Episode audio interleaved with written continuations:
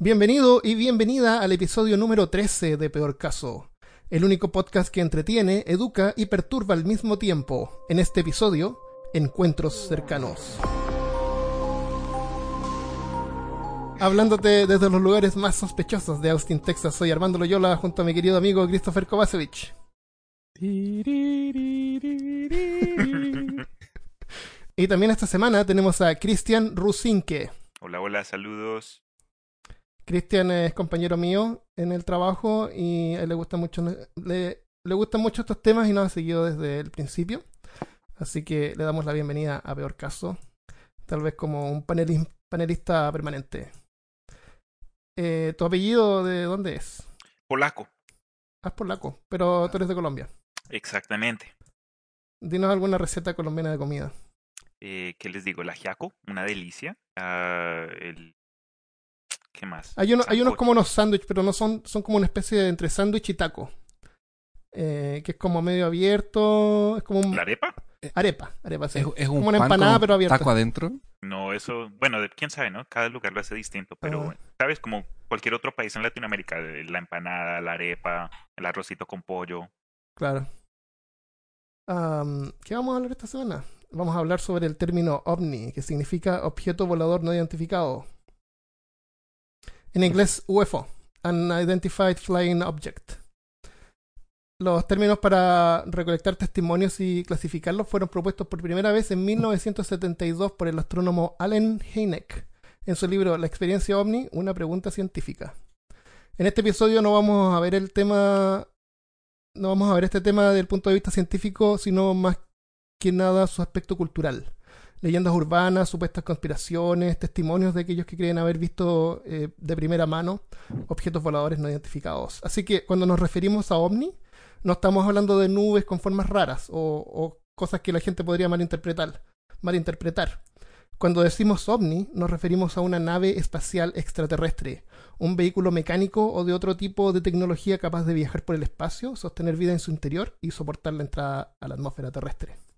Dicho eso, suspendo mi escepticismo por los próximos 50 minutos, permiso. Excelente.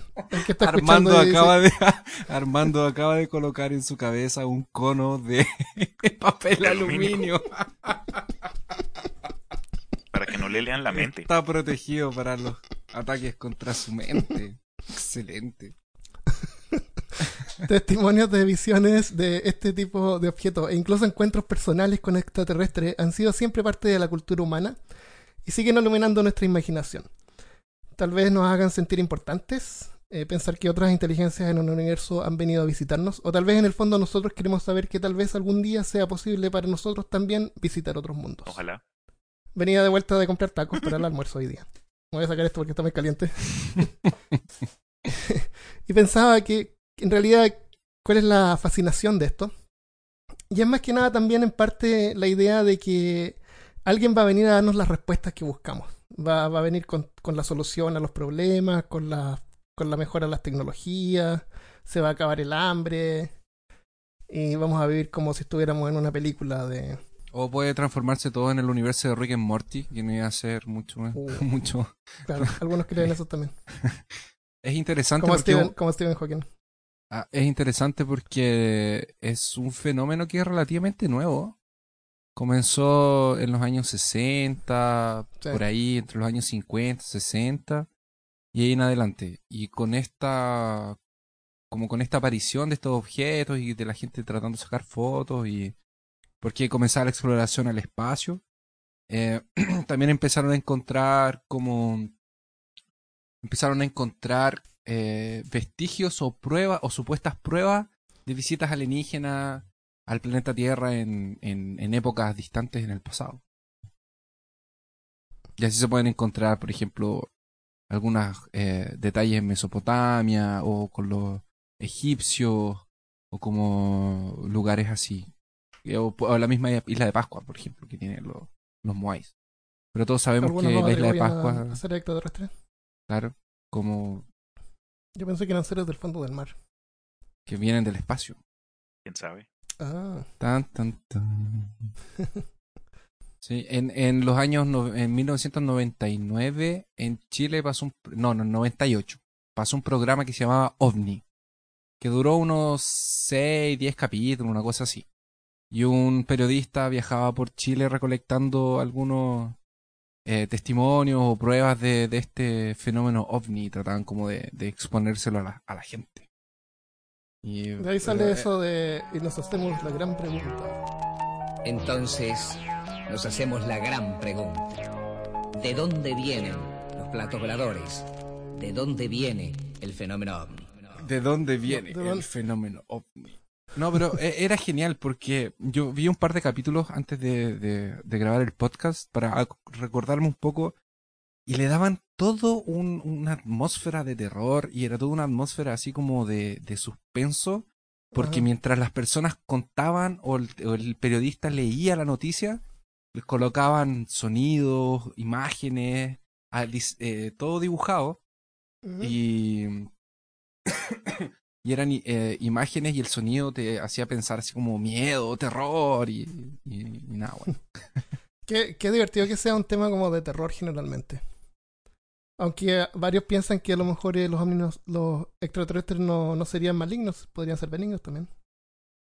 Sí, hay, hay cuentos, ¿sabes? Re- eh, reportes de gente que han sido víctimas de esta clase de encuentros y hay veces que dicen que fue una experiencia positiva. A veces negativa. Hay, Sí. hay varias historias de veces quedan- gente quedan que... caminando así como, como, de- extraño. de hacerse- No se pueden sentar. claro. hay varios, hay varias personas que o sea, hay varios relatos de personas que dicen que ellos estaban muy enfermos y que fueron raptados por estos seres celestiales y, y fueron curados o que eran visitados por estos seres de luz y eran curados. Entonces, eh, hay, tú, eh, eh, hay, hay gente que dice que eran ángeles, dice que hay gente que era extraterrestre y así, así. Y hay gente que dice que son doctores con luces. Hay gente que dice que son demonios también. También, tema también, religioso. también. Sí, ¿dónde está la línea, no? ¿Dónde uno puede diferir si es demonio o otra? Este eh, astrónomo, eh, Allen Hynek, inventó, o en su libro em, presenta unas formas de poder clasificar en los tipos de encuentros. Entonces le llama, les llama tipos de encuentros. Es, es chistoso porque encuentro en, en portugués, en Brasil es como una cita. Eh, de hecho, a eso se ¿Con un refiere, me tipo? imagino, ¿no? De encontrarse. Pero es como una cita romántica. Cuando tú sales Ah. con una niña es un encuentro. Voy a un encuentro. Oh, qué Uy. Entonces, el primer tipo eh, se define como la visualización de un objeto volador no identificado. Estamos hablando de ovnis. Aparentemente a menos de 150 metros de distancia. Eh, eso es como más o menos una cuadra y media. Que muestra una extensión angular a- apreciable y un considerable de- detalle. Es como medio poco o 150 metros en mi opinión. Eh, No es, no, es, no es tan poco porque los montajes quedan geniales. Eh, no sé si ustedes se acuerdan de un montaje que hicieron de un ovni saliendo atrás del Cristo Redentor en Río de Janeiro hace varios Sí. años atrás. A eso me refiero. ¿Eso está a cuántos? ¿Dos kilómetros del suelo? Más o menos. ¿Dos kilómetros de la playa? ¿Tres kilómetros de la playa? Más o menos. Yo encuentro, lo, lo considero un encuentro. Ah, a lo mejor no es como tú dices un encuentro, si es como que Es un avistamiento. nosotros nos encontramos. Claro, es un avistamiento simplemente. O es un avistamiento, claro. Tiene que ser una Claro, cosa entonces que- en, otra- en otras palabras, para que no sea un avistamiento y se considere un encuentro, eh, cuasi romántico, no necesariamente, pero tal vez, eh, tiene que Un ser poco. 150 metros de distancia. Así que si ves un eh, objeto volador, anda trayendo siempre un, eh, una wincha de medir o algo para, para que tú puedas claro, saber para y- ¿no es clasificar. cierto?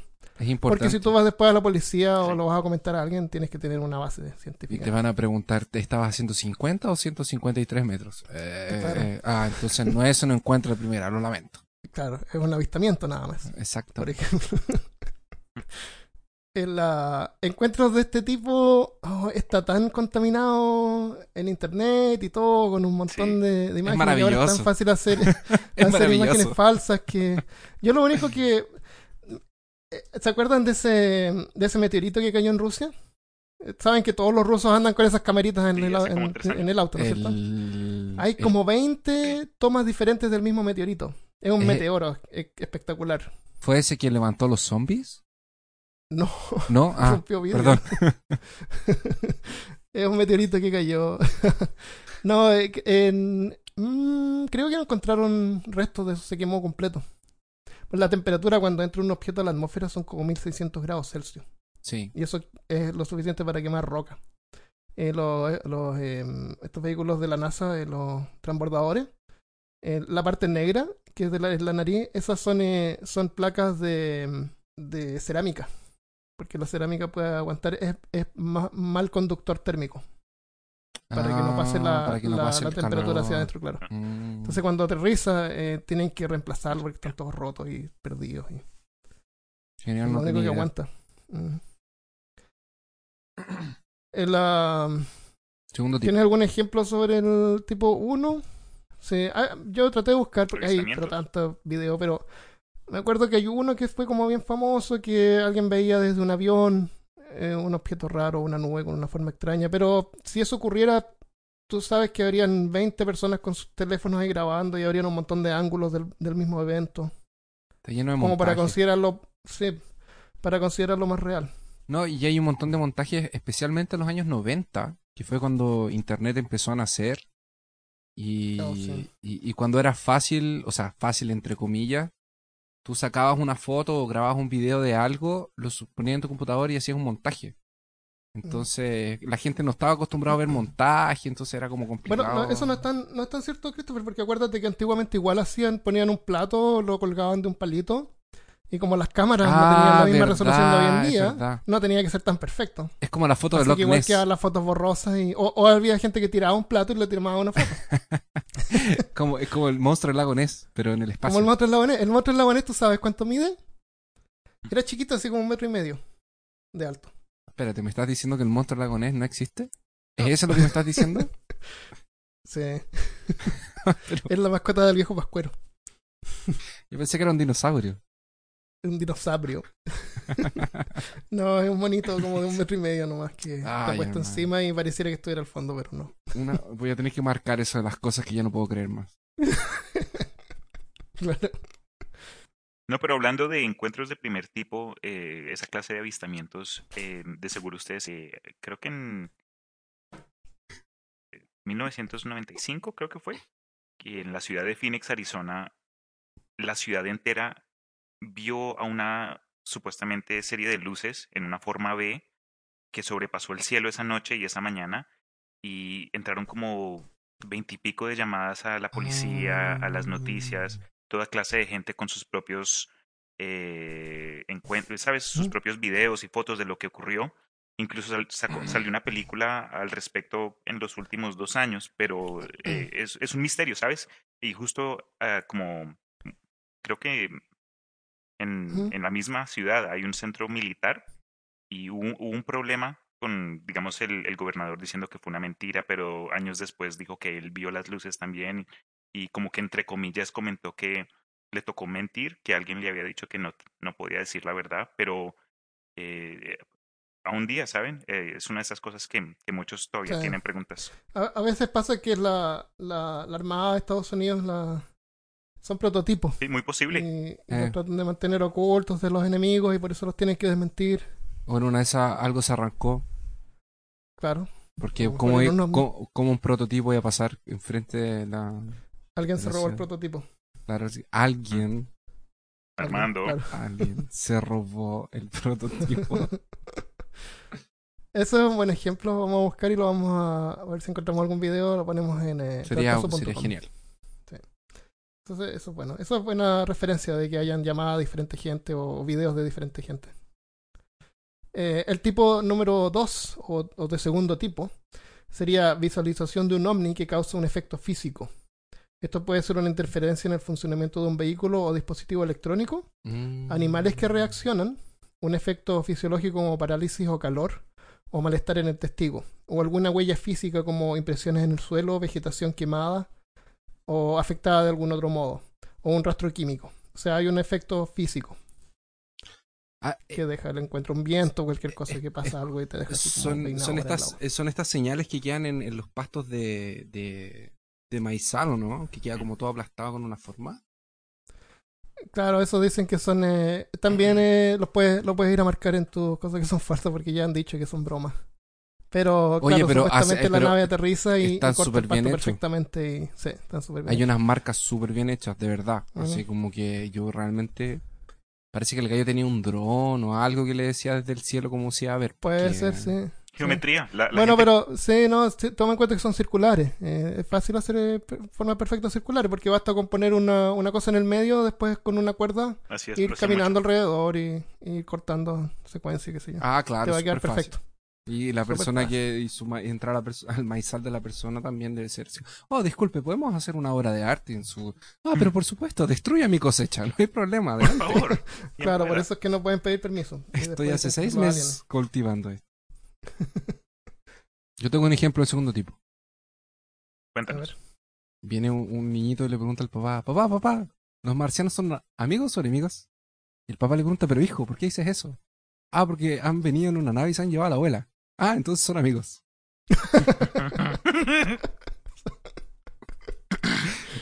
Bueno. Eso deja un efecto físico, en- claro. una felicidad en el, en el corazón del padre. Se llevó a la suegra. Está bueno. El encuentro de tipo 3 o de tercer tipo es un encuentro con un ovni en el que la- una criatura animada está presente. Esto incluye humanoides, robots o humanos que parecen ser ocupantes o pilotos del ovni. Y bueno, de ahí tenemos la famosa película Encuentros cercanos al tercer tipo. Oye, esa película... eh, Se llama con los- encuentros cercanos en plural porque es un encuentro cercano. eh, Se debería llamar el encuentro cercano al tercer tipo. Esa es la de la de Spielberg, ¿no? Sí. Sí, que hacen eh, el cerrito con el... eh, se llama La Torre del Diablo, esa. Está como por ahí por Minnesota. La, la, Mm. otra, la otra película que es muy buena sobre eso es, eh, creo que se llama Ab- Abducción, que es una película que salió, es fue una de las primeras películas que salieron al del estilo de la bruja de Blair, con Handicap, Sí. Con Handicap, Handicap, handicap. que mm, están en una granja y aparecen unos... unos Ah, eh, sí, yo tengo información sobre eso, pero voy a hablarlo después. Ah, ya, en, ok. En cultura popular. Se llama Alien Abduction de Max Person, de Max Person Tape. De- después lo podríamos pedirle a nuestro amigo de Sí. los monjes que hiciera un especial de películas de ovni o de, de Ah, extraterrestres. estaría bueno. Encargado ahí para que lo noten. ¿Cómo contactar a los... ¿Quiénes son los monjes fanáticos? Ah, los monjes fanáticos son amigos nuestros que también son un podcast chileno y los pueden encontrar en Spreaker. Ellos hablan sobre películas. Y en su página monjesfanáticos.wordpress.com. Exactamente.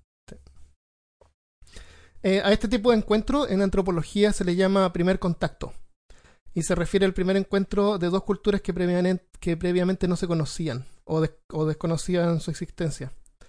Hay, una, hay un encuentro notable que es cuando los invasores o colonos españoles, como quieras llamarlos, recién llegaron a América.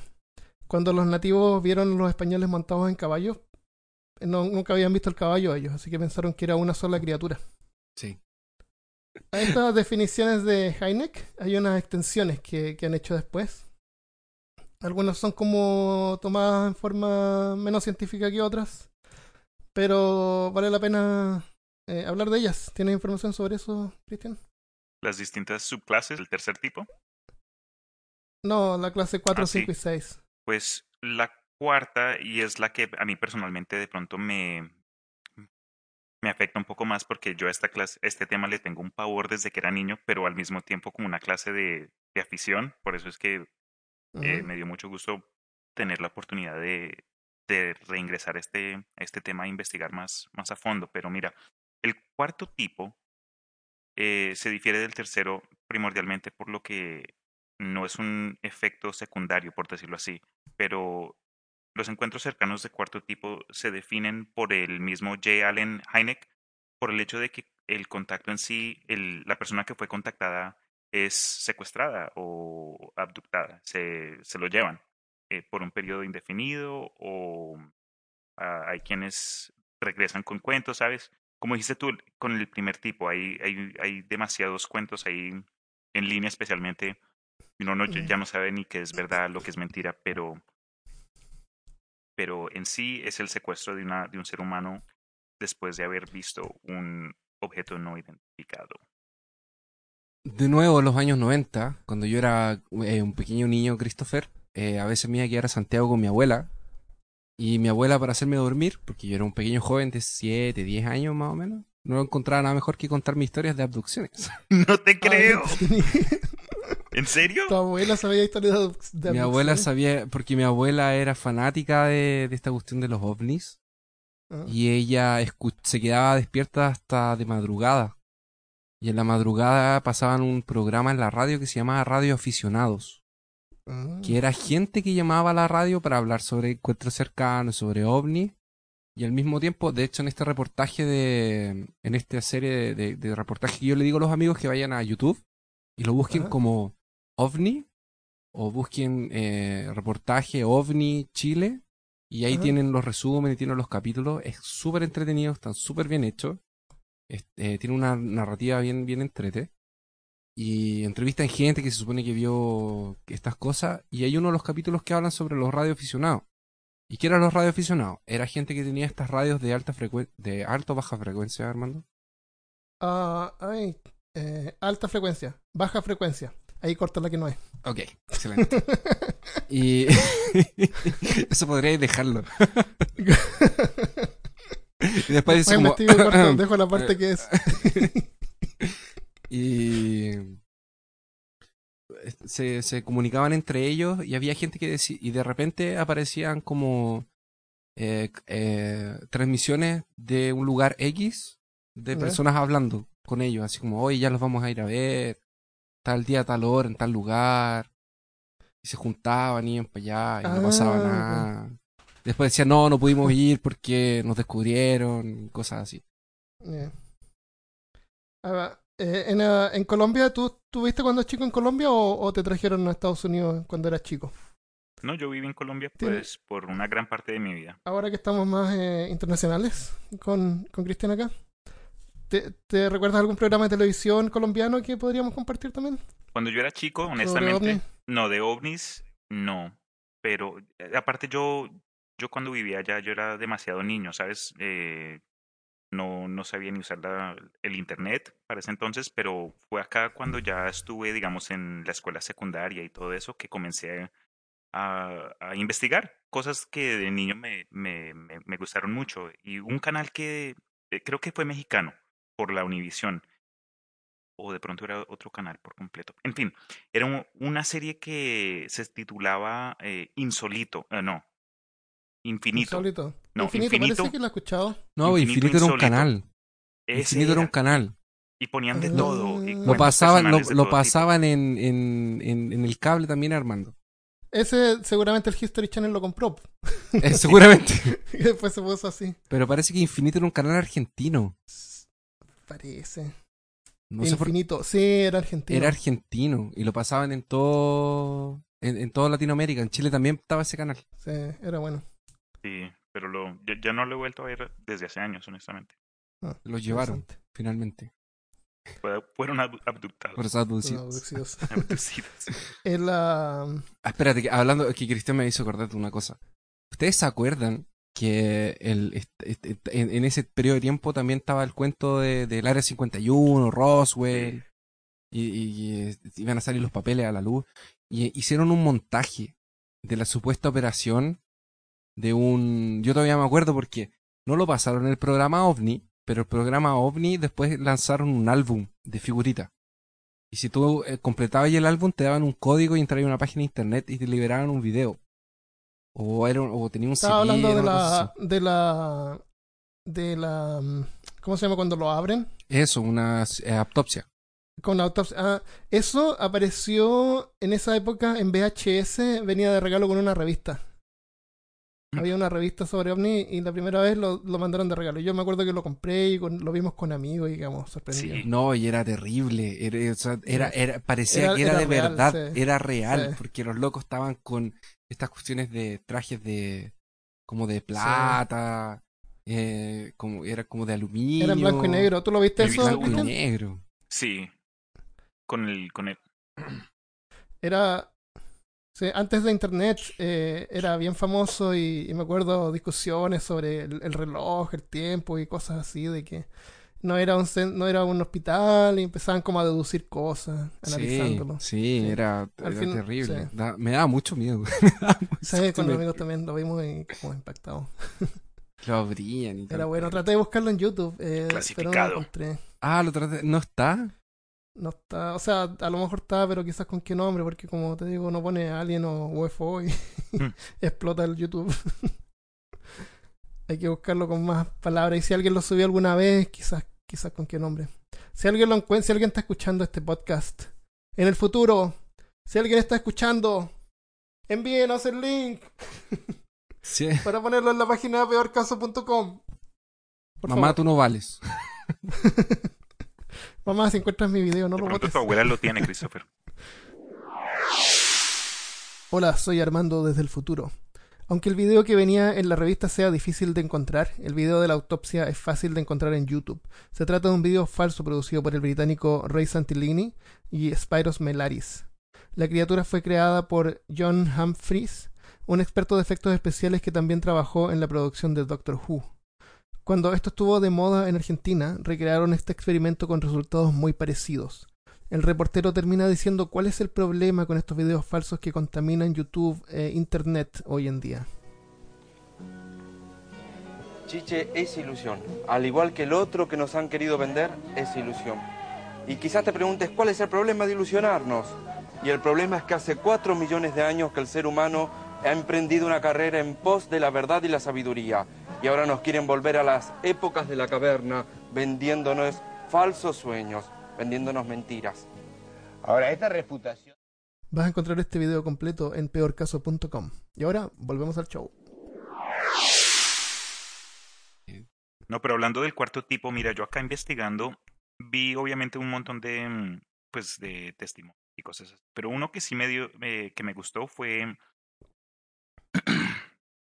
fue el caso de Antonio Vilaboas. Vilaboas, es brasileño, del 1957. El man era un granjero que una noche estaba, estaba por afuera y de la nada vio una luz en el cielo y se le acercó y se le acercó y se le acercó hasta el punto que comenzó a correr. Después de, de esta luz, eh, él dice que como que aterrizó y salieron tres seres que lo Ujú. cogieron y se lo llevaron. Espera, espera, ¿Lo espera, cogieron? ¿se lo ¿Lo cogieron? cogieron? ¿Cómo así lo cogieron? ¿Sabes? Así, ¡ca! lo cogieron. ah, ah, ah, ah, ok. No, pero escucha, no. Dice el man No, de que- cuando, eh, después, Pero ¿cómo así? ¿No, lo- no, no le van a invitar a una cena, Nada. nada. pero cuando Fue un encuentro, Fue un encuentro muy cercano. fue un encuentro muy rápido. Salieron tres y me cogieron. No, pero dice, después cuando él comenzó a, contar acerca de lo que ocurrió, dice que le hicieron exámenes. eh, la parte más curiosa fue que lo llevaron a una habitación donde apareció una, una hembra, lo que él reconoció como una hembra de esta, es- de esta especie humanoide, pero como con, con ojos de gato, con, con ¿sabes? Algo raro. En fin, apenas la vio, él, él dice que sintió como una unas ganas de, de coger. Y, Ah. y, y ahí juntos, después, supuestamente, por lo que él entendió, porque esta persona no hablaba o este ser no hablaba, que lo estaban usando era para tener niños. Y después lo Para dejar a la, a la, Dejarlo. a la hembra embarazada. Exacto. Después lo votaron, le dijeron muchas gracias, le dieron un- una cervecita y se fueron. Yo fui abducido, yo fui abducido. Y tengo hijos por ahí. Lo que me dio risa de este, de este, de este caso, honestamente, fue que eh, eh, fue que eh, Te pasa lo mismo. no, no, no, no, no. Que Antonio después, eh, este, este hombre, que estaba como medio molesto porque se sintió usado, que solo lo usaron por su... Pobrecito. Sí, no, ay. No, no le revelaron nada, ningún secreto del universo, nada. Pero tampoco le cobraron, así que. Claro. Me, me refiero a la, a la- esa cosa paternal que se paga y se me olvidó el nombre de nuevo. Eh, eh, pensión alimenticia. Pensión alimenticia. Eso. Qué buena. Eh, la- ¿Tú sabes cuál es la diferencia entre eh, especie y raza? ¿Qué se No. diferencia una especie de una raza? Se me olvidó, pero Por recuerda. ejemplo, hay, hay varias razas de humanos, Sí. pero una sola especie. O hay hartas razas de perro, pero una sola especie. Mm, sí. Eh, en general, porque en general hay algunas excepciones, pero en general eh, cualquier eh, cualquier individuo de una de una raza se puede aparear o tener crías con otro de, de la misma raza. O sea, en el caso de los humanos o cualquier raza puede tener obviamente hijos. Porque son la misma especie. Pero entre especies no se puede. O, o no funciona. Por ejemplo, si un caballo tiene un- una cría con un burro, sale una mula, ¿no es cierto? Pero la mula es estéril.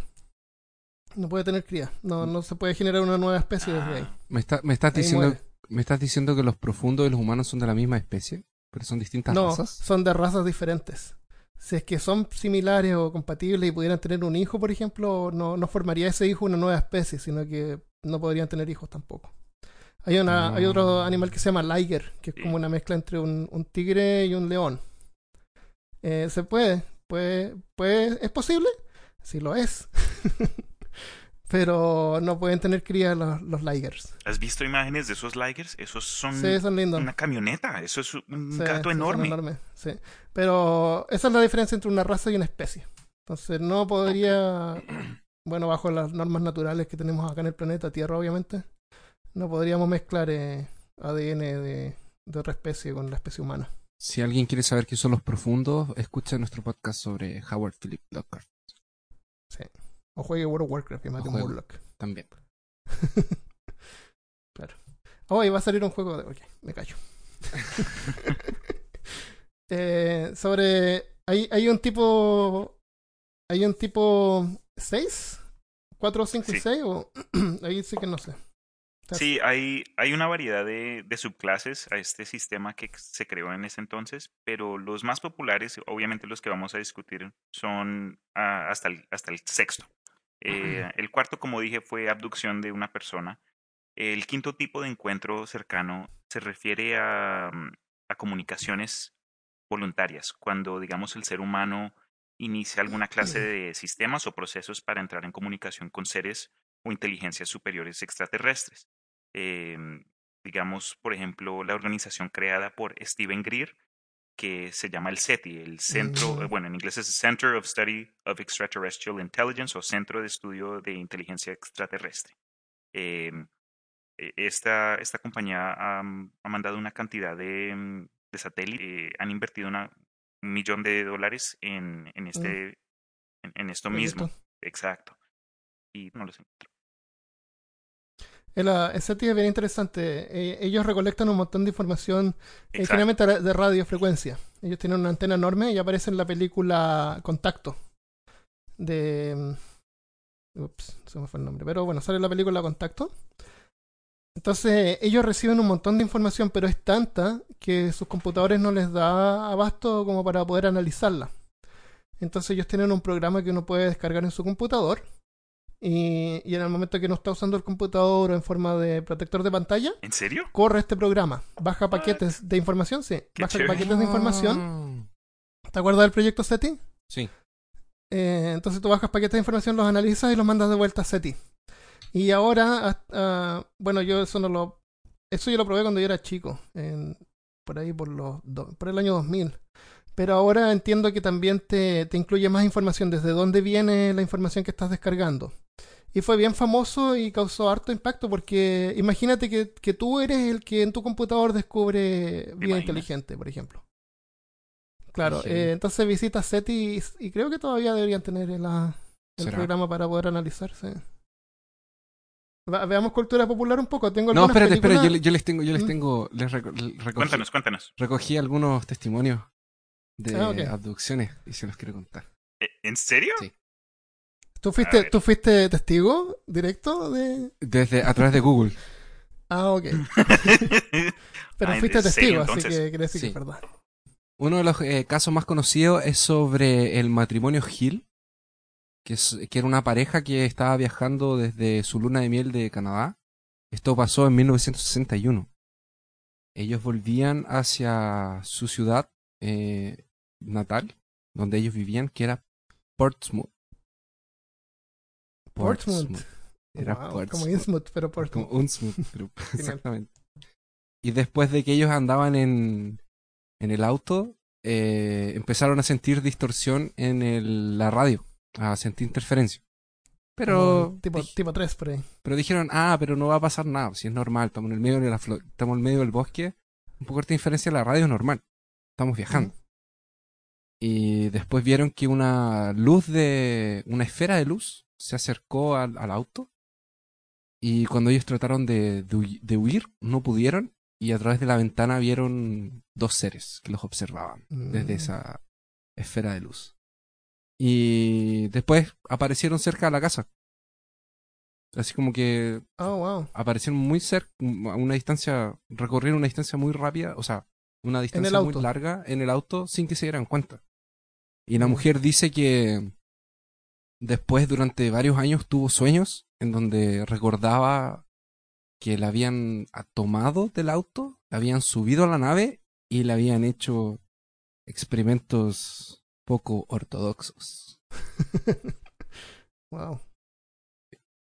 Abducidos. Sí, la historia de Betty Sí, y Barney. Hill, ¿no? Esos manes. O sea, trataron de hacer que se olvidaran, pero no se olvidaron. Y ahora tú vas a decir, pero, pero esto es imposible. ¿Cómo, ¿Cómo solo estas cosas le pasan a gente común? ¿Por qué no hay nadie famoso que le haya pasado esto?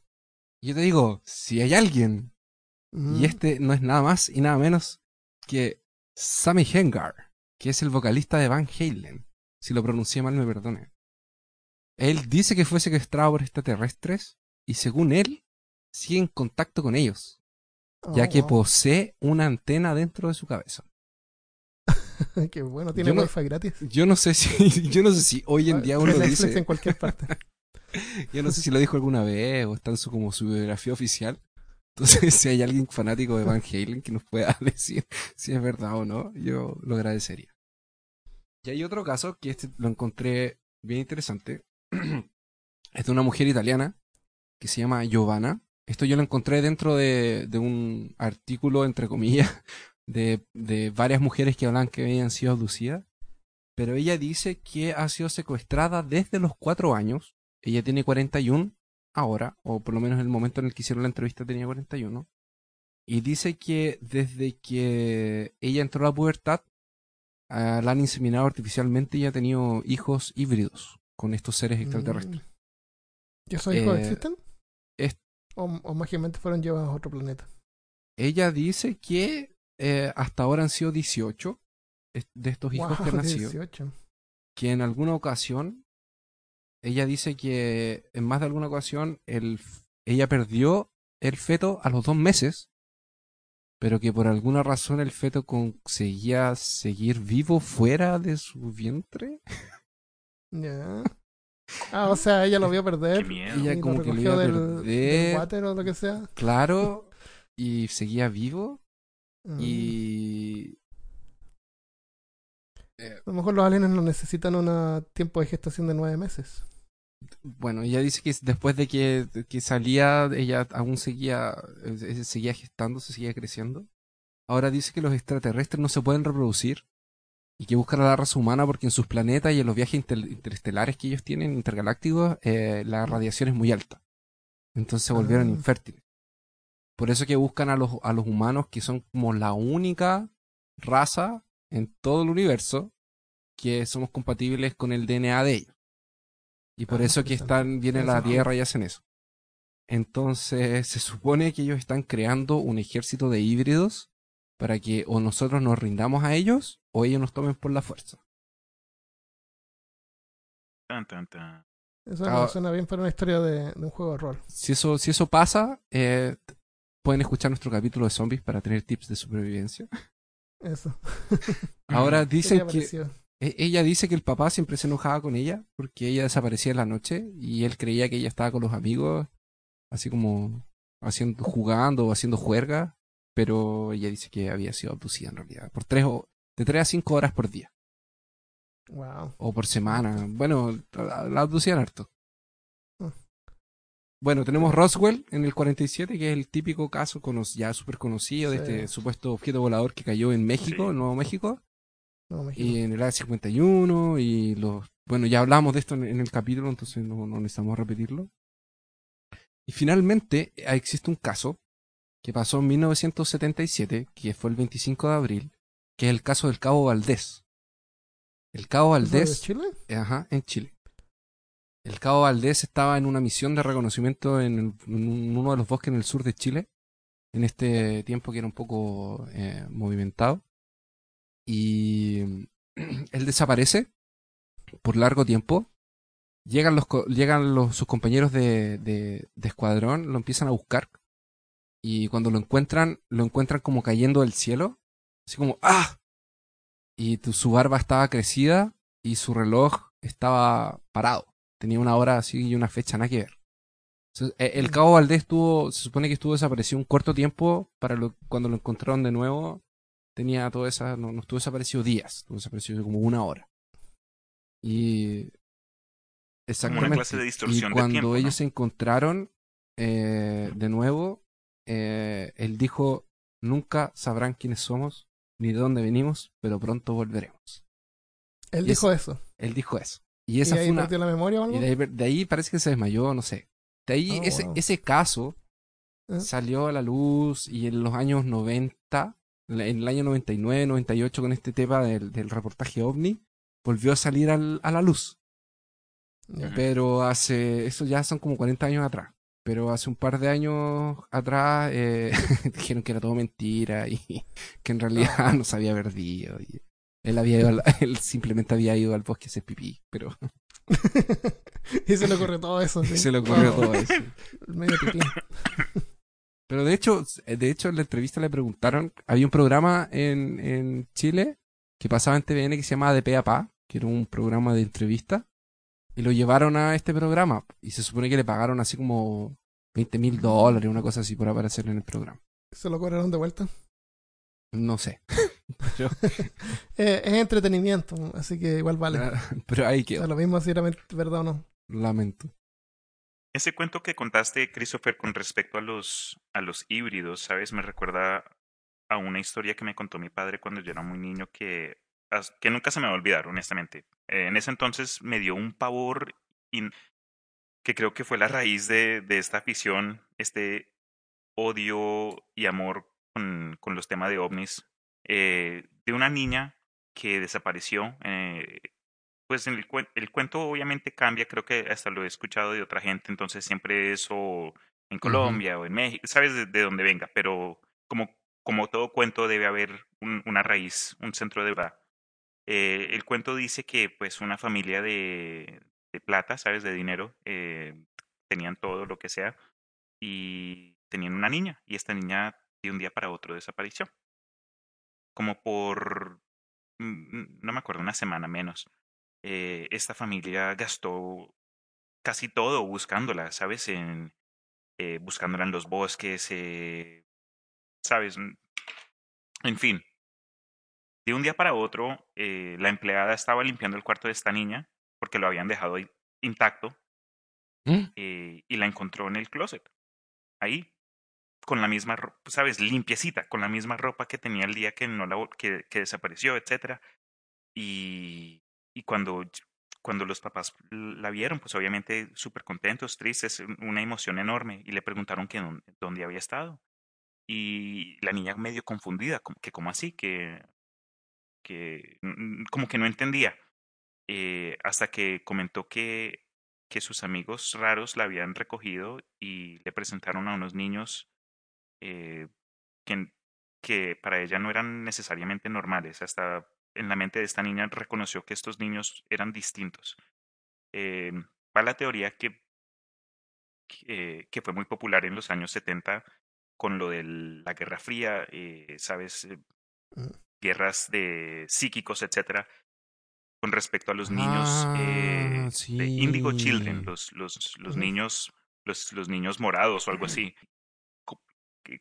Va con tu tema de, esa clase de, de, ¿de qué? De ejército, quién sabe para qué, para qué será, pero de, gente que ha sido eh, forzada a reproducirse con, con estos seres de otro, de otro planeta o de otra dimensión o de, quién sabe dónde para, para reproducirse, ¿sabes? Para, para crear un ejército o quién sabe para qué. Pero otra de esas preguntas que, que de pronto en peor caso nunca vamos a tener respuestas.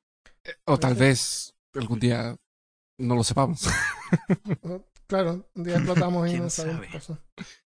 Ah, cuando, cuando nosotros vamos a explorar otros mundos, como por ejemplo el planeta Marte, mandamos eh, sondas, ¿no es cierto? En, en la naturaleza pasan un montón de cosas que nosotros eh, emulamos eso para desarrollar tecnología. Pero no hay ninguna tecnología humana que, que demande procrear con otras especies o alguna cosa como de este tipo parecido, como de crear una especie nueva en otro lugar que se aclimataría mejor al, al ambiente, por ejemplo. Sí, siempre Ah, estamos si no- nosotros tratando de adaptar el medio a... Sí. Bueno, bueno, si nosotros enviáramos una, por ejemplo, si nosotros descubriéramos un planeta que es habitable y mandamos una nave espacial con gente para que lo vaya a habitar, la gente que habitaría ese planeta que llegaría ahí no serían los que los que salieron de la Tierra, sino que serían algunas generaciones posteriores. Pueden ser 5 o 10 generaciones después que lograrían llegar al planeta de destino.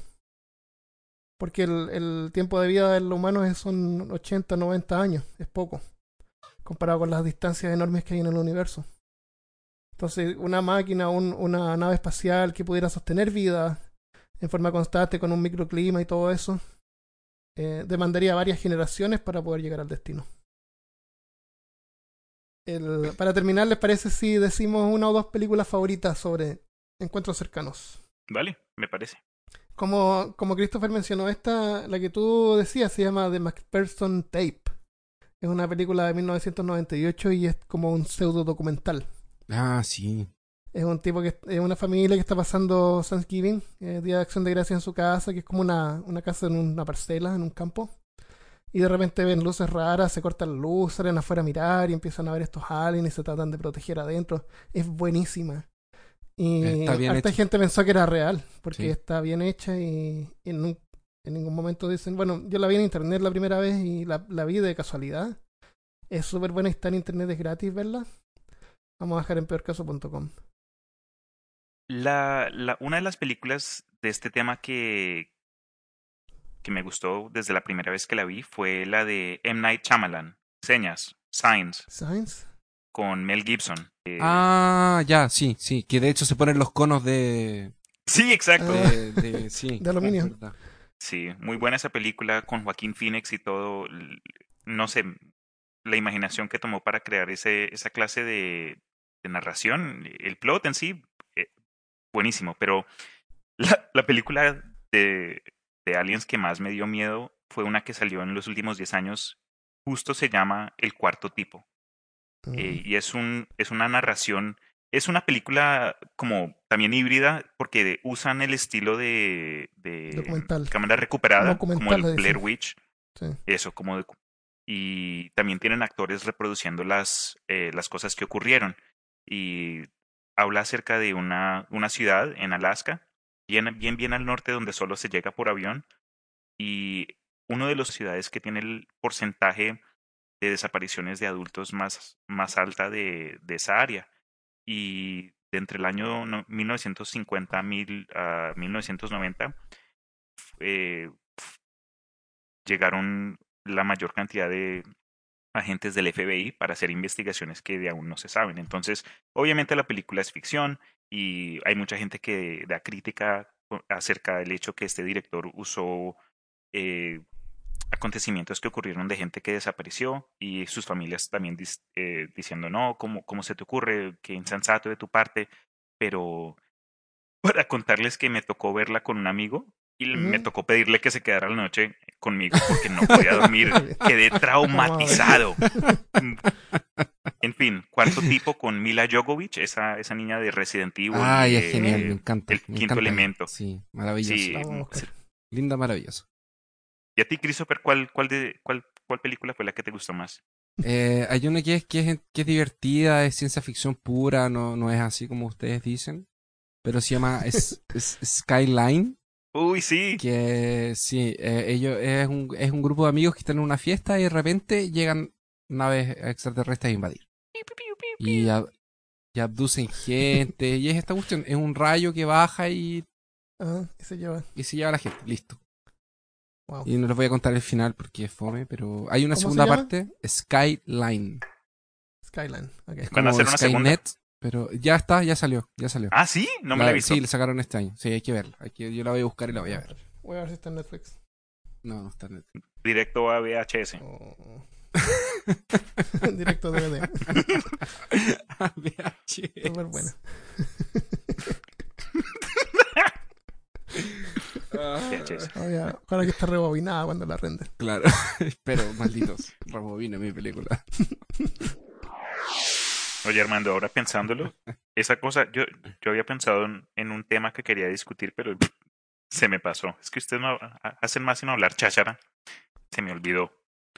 No, pero ¿qué les quería contar? Aunque Ya sé que ya se terminó el tiempo, pero algo que me dio mucho, como, no sé, me, me dio mucho interés mientras investigaba este tema y pues también de lo que yo ya había visto en el pasado. Em, yo antes era un, eh, cuando estaba en la universidad, mi, estudio principal, principal era la antropología. Entonces, eh, como por dos años, eh, me gustó mucho lo de las culturas mesoamericanas, eh, precolombinas, los nativos, digamos, de Centroamérica y sus creencias. Fue ahí donde, donde comencé a ver, digamos, información con respecto a que muchos creen que estos seres de otro planeta han estado visitándonos desde hace mucho tiempo. Y en reportes de abducciones, o sea, de- del cuarto tipo, hablan de que cuando están en estos, en estas habitaciones paralizados con estos, eh, estos exámenes médicos o lo que les estén, lo que les estén haciendo, terminan oliendo em, tierra, huelen tierra, huelen, huelen como a sucio, huelen a canela, eh, y eso es algo que, que recuerdan, ¿saben? Eh, Un, un olor bien raro que no sé de dónde salió, pero me olía como a tierra. Y lo que me llevó a pensar que nosotros como, como, ¿sabes? Como gente normal, común y corriente, cuando no somos informados acerca de esta clase de, de encuentros, uno piensa extraterrestres de otro planeta, si se llevan a alguien, se los llevan para el espacio. Pero ¿qué ocurre cuando en lugar de, de ser llevados a, a, a otro satélite o otro planeta, estos exámenes están pasando bajo nuestros propios pies, en centros ocultos o en cabinas eh, extraterrestres? Porque hay muchos intraterrestres. Muchos creen que pues muchos gondos han estado eh, eh, saben saben acerca de este este fenómeno y no ahora cada vez que siento un temblor no sé si estar preocupado o llamar a mis amigos están todos aquí a ver Enrique Pablo todos están presentes ok todo bien fue fue otra persona pero algo que pensar no Excelente tema para el próximo episodio. Pero, pero yo lo, lo que digo, ¿es posible? en este mundo Sí lo todo es. es posible todo es aliens Claro.